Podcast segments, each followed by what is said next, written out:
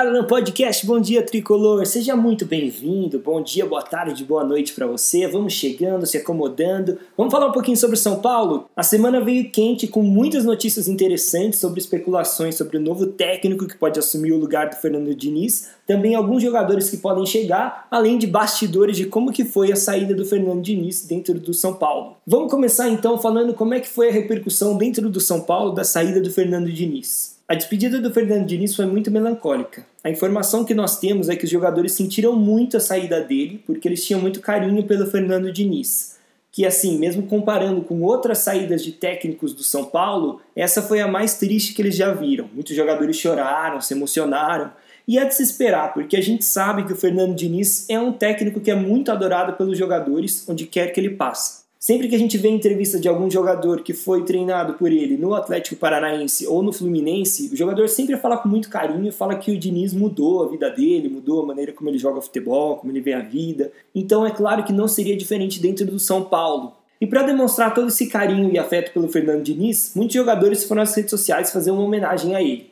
Foi o caso do Luciano, do Pablo, do Volpe, do Léo Pelé, do Diego Costa e também do Reinaldo. Agora, também é interessante a gente perceber que alguns jogadores que a gente até esperaria que também fizessem algum tipo de manifestação nas redes sociais em homenagem ao Fernando Diniz, não fizeram. Como é o caso, por exemplo, do Arboleda, do Bruno Alves, do Tietê, do Trellis. E eu acho que isso pode estar ligado ao relacionamento que eles tinham com o Fernando Diniz. Então, por exemplo, eu acho que a dupla de zaga, Bruno Alves e Arboleda, podem ter guardado uma mágoa do Diniz por terem virado reservas do dia para a noite, naquele período em que o Diniz bancou o Diego Costa e o Léo como zagueiros do time principal. E o Tietchan, a gente sabe da história que ele teve com o Diniz, das discussões, então pode ser que ele também já tivesse um pouco cansado do Diniz lá. De maneira geral, não acho que isso pode ser tão negativo. Talvez isso mostre como o clima dentro do São Paulo não fosse tão bom para todos os jogadores. E agora, com a saída de Diniz, pode ter saído um peso das costas desses jogadores e, por outro lado, ter dado um ânimo, porque eles podem ganhar mais chances com o Visoli ou com o próximo técnico do São Paulo que virá por aí. E falando sobre o próximo técnico do São Paulo, vamos falar sobre os nomes que foram especulados durante essa semana. Um nome que não foi especulado exatamente, mas que muitos torcedores pediram e manifestaram nas redes sociais é o do Rogério Ceni. A informação que nós temos é que o São Paulo trabalha com oito nomes que podem ser o novo técnico do São Paulo e eles são todos estrangeiros, ou seja, o Rogério estaria fora dessa lista. E também é importante a gente lembrar que o Rogério Ceni está empregado no Flamengo e que ele venceu os últimos jogos no Fla. Então, apesar dele ter balançado no cargo, nesse momento não parece que ele vai ser demitido pelo Flamengo. Mas então quem seriam esses nomes de estrangeiros que estariam na mira do São Paulo para o novo treinador? Ninguém ainda conseguiu ter acesso a essa lista. São Paulo tem tentado manter sigilo para conseguir fazer negociação em paz, mas alguns nomes surgiram como especulações. O primeiro deles, que veio com muita força nas redes sociais também, é do André Vilas Boas. O técnico português é muito renomado, tem passagem pelo Chelsea, pelo Tottenham e estava treinando o Olympique de Marselha até essa semana, quando ele pediu demissão do cargo depois da diretoria fazer uma contratação de um jogador que ele não tinha pedido. É claro que esse foi apenas o estopim, ele já estava para sair do Olympique de Marselha por muitos outros motivos. E a notícia de que ele poderia treinar o São Paulo veio de uma entrevista que ele fez em 2018. Em 2018, Vilas Boas disse que se ele viesse para o Brasil, a preferência dele seria o São Paulo. Isso porque em 2012 ele teve a chance de comandar o tricolor, quando ele e Juvenal Juventus chegaram a começar as negociações para ele ser técnico de São Paulo, mas no final o negócio não foi fechado. Contudo, acho difícil Vilas Boas vir para o Brasil nesse momento. Primeiro, porque naquela época, quando ele cogitou vir para o São Paulo, era uma época que ele era mais jovem e estava mais em início de carreira de treinador. Mas agora ele se considera um técnico em final de carreira, então seria um pouco mais difícil para ele se aventurar para vir para o Brasil e treinar o São Paulo, sendo que ele já está um pouco mais acomodado, não está mais naquela juventude, naquela vontade de treinar qualquer clube em qualquer lugar do mundo. Outro fator que vai contra a possibilidade do Vilas Boas pintar no São Paulo é o fato de que ele tem um salário astronômico lá no Olympique de Marselha.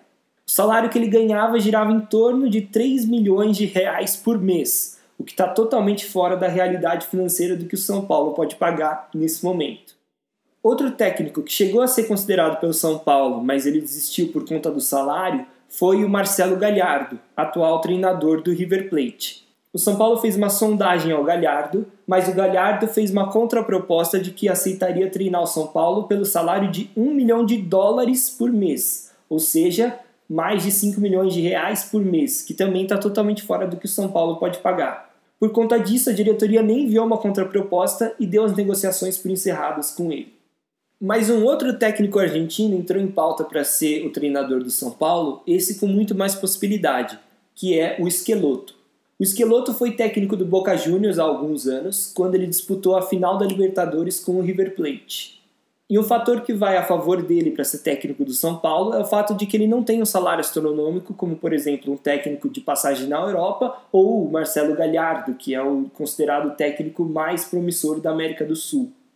No entanto, o São Paulo ainda não fez uma proposta ao Esqueloto. Isso porque a prioridade da diretoria ainda é tentar o Miguel Ángel Ramírez, técnico espanhol que defendeu o Independente Del Valle nos últimos anos. No entanto, a diretoria do São Paulo ainda não fez uma proposta oficial pelo Esqueloto. Isso porque ela ainda tem esperanças de conseguir contratar o Miguel Ángel Ramírez, que segue sendo a prioridade da diretoria do São Paulo. O Miguel Angel Ramírez é aquele treinador que foi técnico do Independente Del Valle e que, no momento, está sem clube. Mas a informação é de que ele já estaria verbalmente acertado para ser técnico do Internacional a partir da temporada de 2021. No entanto, São Paulo segue monitorando a situação dele, já que, como o Internacional é primeiro colocado do Campeonato Brasileiro com o Abel Braga e tem grandes chances de ser campeão, Pode ser que a diretoria do Internacional queira ficar com Abel Braga e desista do Miguel Angel Ramírez. Até porque a diretoria do Internacional que está agora é uma diretoria nova que assumiu em 2021, não é a mesma que havia feito esse acordo verbal com o Miguel em 2020. A impressão que se dá nesse momento é que a diretoria de São Paulo está um pouco dividida, sem saber o que fazer. Porque, por um lado, ela tem como preferência o Miguel Angel Ramírez. Só que para saber se ela poderia ter o Miguel Angel Ramírez ou não, ela provavelmente vai ter que esperar até o fim da temporada. E isso é ruim, porque eles queriam trazer um técnico logo para o técnico já começar o trabalho antes do Campeonato Paulista, que começa logo na sequência depois do fim do Brasileirão. Lembrando, não vai ter pré-temporada nesse ano de 2021 por conta de toda a bagunça no calendário causada pela pandemia. Para finalizar esse assunto de técnico, outro treinador que foi especulado é o nome do Thiago Nunes. Apesar do Thiago Nunes não ser estrangeiro e não estar tá nessa lista de prioridade do São Paulo, a informação que nós temos é de que se o São Paulo não conseguir fechar com um gringo, ele pode sim pintar como novo treinador do clube. Isso porque a diretoria vê o Thiago Nunes com bons olhos, entende que ele fez um bom trabalho no Atlético Paranaense e também tem o fato de que no Atlético Paranaense ele fez justamente um trabalho bom logo depois que o Diniz saiu. Então existe essa ideia do São Paulo de que talvez ele seja um técnico bom para continuar um trabalho que o Diniz fez. Agora passando de contratação de treinador para contratação de jogador, o que, que o São Paulo tem pensado para essa temporada de 2021? Vamos começar falando sobre o Miranda, jogador da seleção brasileira, zagueiro, que também já atuou pelo São Paulo e foi tricampeão brasileiro pelo tricolor. O Miranda tem contrato com o time dele na China só até a metade do ano e depois ele já demonstrou interesse em jogar no Brasil. Sabendo disso, o Curitiba fez uma proposta ao zagueiro. Isso porque o Miranda tem um grande carinho e uma vontade de jogar pelo Curitiba por ter sido o time que o revelou. Por outro lado, ele também gosta muito do São Paulo, foi campeão com o São Paulo e também tem um afeto muito grande pelo tricolor paulista. Então o Miranda atualmente está avaliando as possibilidades para saber em que time que ele vai jogar aqui no futebol brasileiro. Eu acho que é difícil ele pintar no Curitiba, porque o Curitiba provavelmente vai ter uma proposta que não vai ser tão milionária assim para o Miranda, considerando que ele é um jogador que ganhava um salário muito alto na China, talvez ele não queira aceitar, mas não só por isso, numa questão financeira, mas porque o Curitiba está muito próximo de cair para a segunda divisão. Então acho que é mais provável que o Miranda pinte num time da Série A, dando preferência ao São Paulo, e finalize sua carreira, a última temporada, no Curitiba, independentemente aí da série que o Curitiba tiver. Além do São Paulo e do Curitiba, um time que tem interesse no Miranda é o Flamengo. O Flamengo teria a chance de pagar um salário bom ao Miranda, talvez melhor do que a proposta que o São Paulo possa fazer ao jogador. E também tem a questão de que no Flamengo atualmente o técnico é o Rogério Ceni. Então o Miranda poderia acabar pintando lá pela boa relação que ele tem com o Rogério. Mas como o contrato do Miranda com o Jiangsu, time dele da China, vai até a metade do ano, muita coisa pode acontecer até lá. Então a gente vai ter que esperar um pouco para saber como é que vai se desenrolar essa novela. Outro jogador que interessa São Paulo é o meio atacante Nicão, do Atlético Paranaense. O Nicão foi sugerido pelo Murici e aprovado pelos outros membros da diretoria de futebol do tricolor. O atacante que atualmente está no Atlético Paranaense tem contrato até o final de 2021. No entanto, ele demonstrou interesse em sair do Atlético. E sabendo que a partir de julho o Nicão já poderia assinar um pré-contrato para sair de graça para qualquer clube, o Atlético Paranaense deve negociar o jogador até a metade do ano. Além do São Paulo, o Corinthians tem interesse no Nicão, já um interesse que vem há bastante tempo, e o time japonês Kashiwa Reysol também demonstrou vontade de contratar o Nicão. Agora, um jogador que é certeza que vem para o São Paulo, que não é especulação, é o Calazans. Lembra do Calazans, torcedor? Calazans é um atacante que atua pelas beiradas do campo, que chegou ao São Paulo a pedido do Cuca e que nunca conseguiu engrenar, e por isso estava emprestado ao CRB. E o Calazans se junta a uma lista de 120 atletas que o São Paulo tem no elenco principal atualmente. É isso mesmo, o São Paulo no elenco principal hoje tem 120 atletas. Mas você deve estar pensando, pô, como assim São Paulo tem 120 atletas? Não tem 120 lá no CT treinando. Pois é, mas o São Paulo tem muitos jogadores que, assim como o Calazans, estão emprestados a outros clubes. Como, por exemplo, é o caso do Jean, goleiro do Atlético Goianiense, ou do volante Hudson, que está no Fluminense. E se esse número pegou você de surpresa, saiba que não foi o único, porque o Júlio Casares só tomou conhecimento dessa situação quando assumiu a presidência do São Paulo.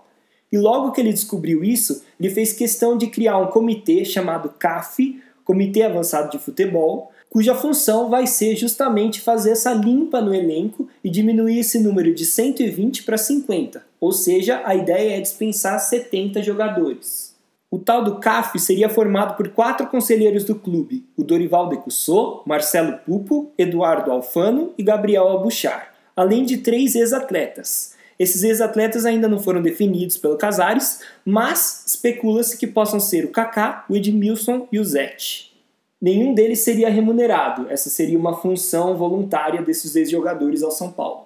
O lado bom dessa situação é de que se o CAF fizer bem o trabalho dele, conseguir vender atletas, o São Paulo pode conseguir uma grana aí para tentar ou pagar a dívida ou investir em algum jogador que seja de fato titular, que jogue, não que tenha que ser emprestado logo em seguida.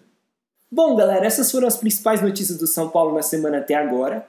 Lembrando que o próximo jogo do São Paulo é só na semana que vem, quarta-feira, contra o Ceará, então até lá a gente vai ter mais podcast, informando, é claro, de todas essas notícias que vêm surgindo no São Paulo, principalmente da situação do novo técnico, que parece que está ficando cada vez mais quente. É isso então, galera. Lembre-se de seguir Bom Dia Tricolor, tudo junto em minúsculo no Instagram, porque lá a gente posta mais notícias. E muito obrigado por escutarem. Valeu, galera. Até a próxima.